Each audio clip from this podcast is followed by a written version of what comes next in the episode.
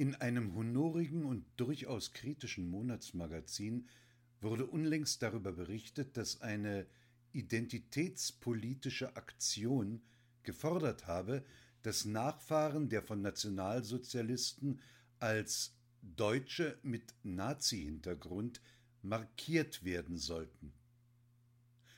Ich bin Jahrgang 54 in der DDR geboren und in ausreichendem Maß mit diesem System kollidiert und möchte mir keine weiteren Loyalitätserklärungen oktroyieren lassen, wie Impfnachweise, Freitestungsatteste, irgendwelche Formen von Ahnenpässen, die Anerkennung etwelcher Keinsmale, die mich markieren könnten, oder andere Stigmata in Form von darzulegenden Hintergründen, die meine Daseinsberechtigung in einer demokratischen Gesellschaft sichern.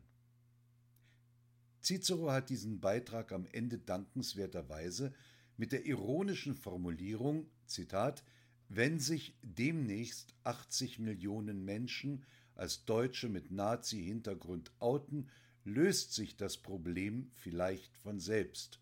Zitat Ende, kommentierend abgeschlossen. Danke. Aber wessen Problem löst sich auf? Ist die Lage damit tatsächlich entschärft, wenn sich Deutschland für ein dunkles Kapitel seiner Geschichte durch alle Nachkriegsgenerationen hindurch pauschal Asche aufs Haupt streut? Bringt das den Stifter der dubiosen Forderung aus seinem Dilemma einer generellen Unbehaustheit? Wird er sich dann heimischer fühlen? Wird er dann, nachdem sich sein Gegenüber, sein Nachbar, die Verkäuferin im Supermarkt, der U-Bahn-Fahrer als in Anführungsstrichen Nazi hintergründig zu erkennen gegeben hat, in ein Gespräch eintreten können? Gesetzt, es wäre ein Gespräch gewollt, würde ich an den Anfang ein Zitat von Karl Zuckmeier setzen.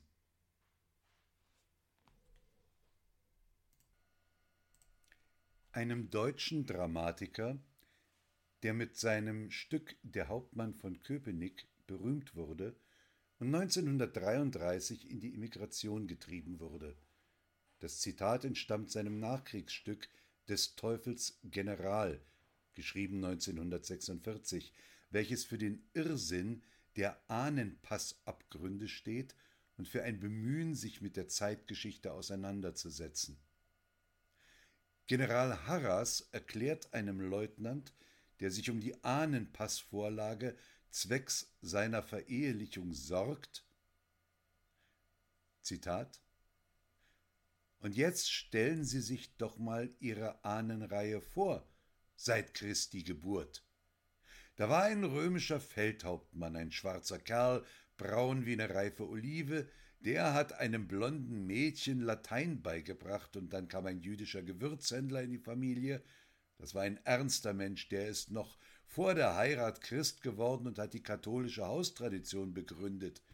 Und dann kam ein griechischer Arzt dazu oder ein keltischer Legionär, ein Graubündner Landsknecht, ein schwedischer Reiter, ein Soldat Napoleons, ein desertierter Kosak, ein Schwarzwälder Flözer, ein wandernder Müllerbursch vom Elsatz, ein dicker Schiffer aus Holland, ein Magyar, ein Pandur, ein Offizier aus Wien, ein französischer Schauspieler, ein böhmischer Musikant, das hat alles am Rhein gelebt, gerauft, gesoffen und gesungen und Kinder gezeugt und und der Goethe, der kam aus demselben Topf, und der Beethoven und der Gutenberg und der Matthias Grünewald und ach, was schauen Sie doch im Lexikon nach.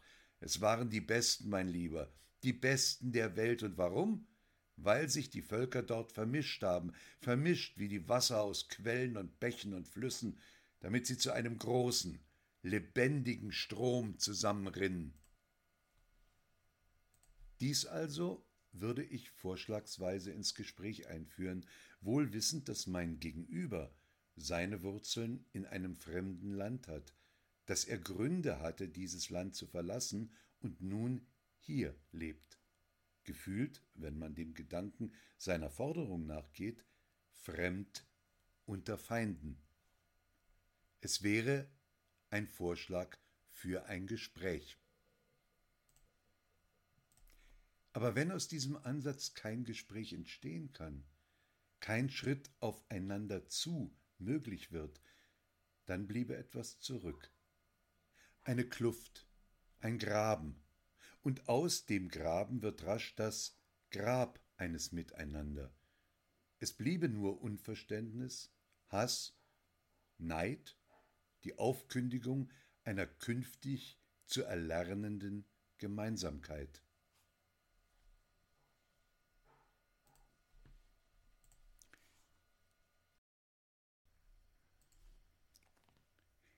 Mögen unsere Rechtsgrundsätze nicht immer wirksam ins Leben treten, sollte man den tatsächlich aus dem Wissen eines zwölf Jahre währenden Nazi-Hintergrunds deutscher Geschichte die ihnen innewohnenden Grundgedanken verinnerlichen und zu leben versuchen oder sie überhaupt erst einmal aufzusuchen. Wir ringen gerade in diesem Sinne um den Erhalt unseres Grundgesetzes.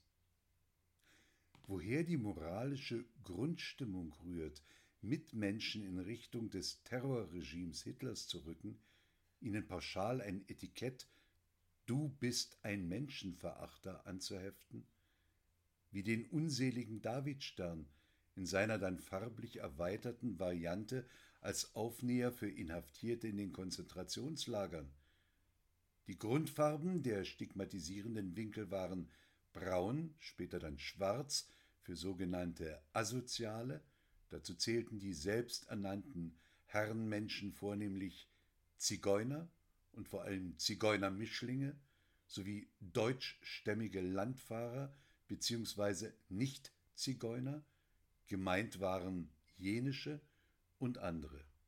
Grün für Berufsverbrecher, lila für Bibelforscher, Zeugen Jehovas damals noch Bibelforscher genannt, aber auch für Mitglieder der siebenten Tags Adventisten, Reformationsbewegung und freie Bibelforscher, rosa für Homosexuelle, rot politische Gefangene, doppelte Dreiecke, zwei gelbe Winkel, die aufeinander gesetzt waren und so den Davidstern bildeten, war ein Jude, ein roter Winkel auf einem gelben stand für einen Juden, welcher als politischer Häftling inhaftiert worden war.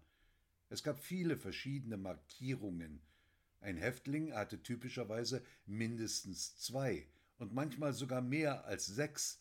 Manche Gruppen wurden auch nach Anfangsbuchstaben ihres Landes gekennzeichnet. Manches Törichte wird im Zorn gesagt. Doch dies kann jemand unmöglich durchdacht ernst meinen. Es wäre, und dies erschreckt mich, ein Straftatbestand nach Paragraf 130 Strafgesetzbuch, wo es heißt, wer in einer Weise, die geeignet ist, den öffentlichen Frieden zu stören, erstens gegen eine nationale, rassische, religiöse oder durch ihre ethnische Herkunft bestimmte Gruppe, gegen Teile der Bevölkerung oder gegen einen Einzelnen wegen seiner Zugehörigkeit zu einer vorbezeichneten Gruppe oder zu einem Teil der Bevölkerung zum Hass aufstachelt, zu Gewalt oder Willkürmaßnahmen auffordert oder zweitens die Menschenwürde anderer dadurch angreift, dass er eine vorbezeichnete Gruppe, Teile der Bevölkerung oder einen Einzelnen wegen seiner Zugehörigkeit zu einer vorbezeichneten Gruppe oder zu einem Teil der Bevölkerung beschimpft, böswillig verächtlich macht oder verleumdet, der erfüllt bedauerlicherweise den Tatbestand der Volksverhetzung.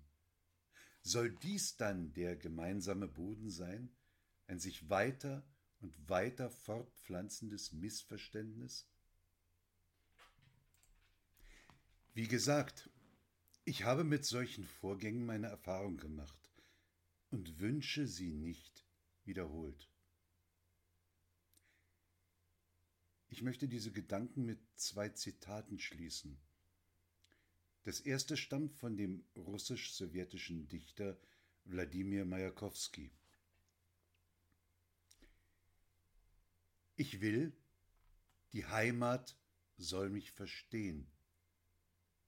Doch wenn sie nicht will, je nun, dann heißt's an der Heimat vorübergehen, wie die schrägen Regen es tun. Das zweite Zitat ist ein Gedicht des aus Österreich nach England vertriebenen Dichters Theodor Kramer. Andere, die das Land so sehr nicht liebten, waren von Anfang an gewillt zu gehen. Ihnen, manche sind schon fort, ist besser. Ich doch müsste mit dem eigenen Messer meine Wurzeln aus der Erde drehen. Keine Nacht hab ich seither geschlafen, und es ist mir mehr als weh zumut. Viele Wochen sind seither verstrichen, alle Kraft ist längst aus mir gewichen, und ich fühl, dass ich daran verblut. Und doch müßt ich mich von hinnen heben, sei's auch nur zu bleiben, was ich war. Nimmer kann ich, wo ich bin, gedeihen.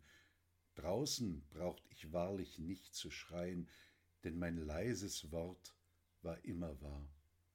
Seiner wär ich wie in alten Tagen sicher, schluchzend wider mich gewandt. Hätt ich Tag und Nacht mich nur zu heißen, mich samt meinen Wurzeln auszureißen und zu setzen in ein anderes Land andere, die das Land so sehr nicht liebten, waren von Anfang an gewillt zu gehen. Ihnen, manche sind schon fort, ist besser, ich doch müsste mit dem eigenen Messer meine Wurzeln aus der Erde drehen. Dass uns niemals ein solches Gefühl heimsucht, auf allen menschlichen Lebensseiten, darüber muss man, den Anfängen während, reden. Und wer nicht reden mag, soll fühlen, nicht drohend, sondern fühlen, indem er dieses Gedicht in der Vertonung von Zupfgeigen Hansel anhört. Sie finden es auf meiner Homepage. Bis dann.